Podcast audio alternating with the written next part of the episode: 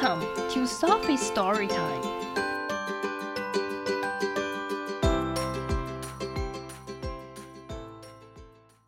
Today's story is Breathe by Scott Magoon. Breathe, little whale. 呼吸吧，小金鱼。Play all day. 整天玩耍。And swim, and swim, And swim. 游啊游，游啊游，游啊游。Breathe.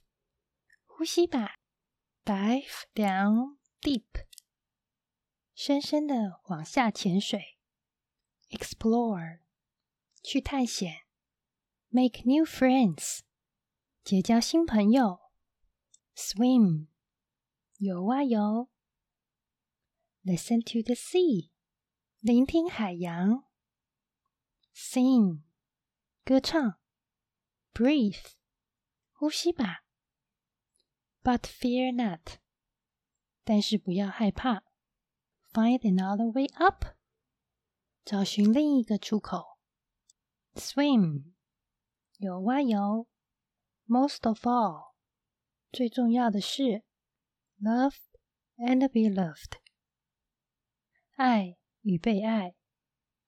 Dream big，做一个伟大的梦。Sleep deep tonight。今晚深深的沉睡，breathe，呼吸吧。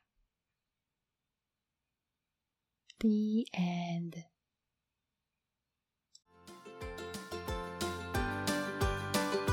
If you like the story, follow us and subscribe to our channel. Tell your friends too.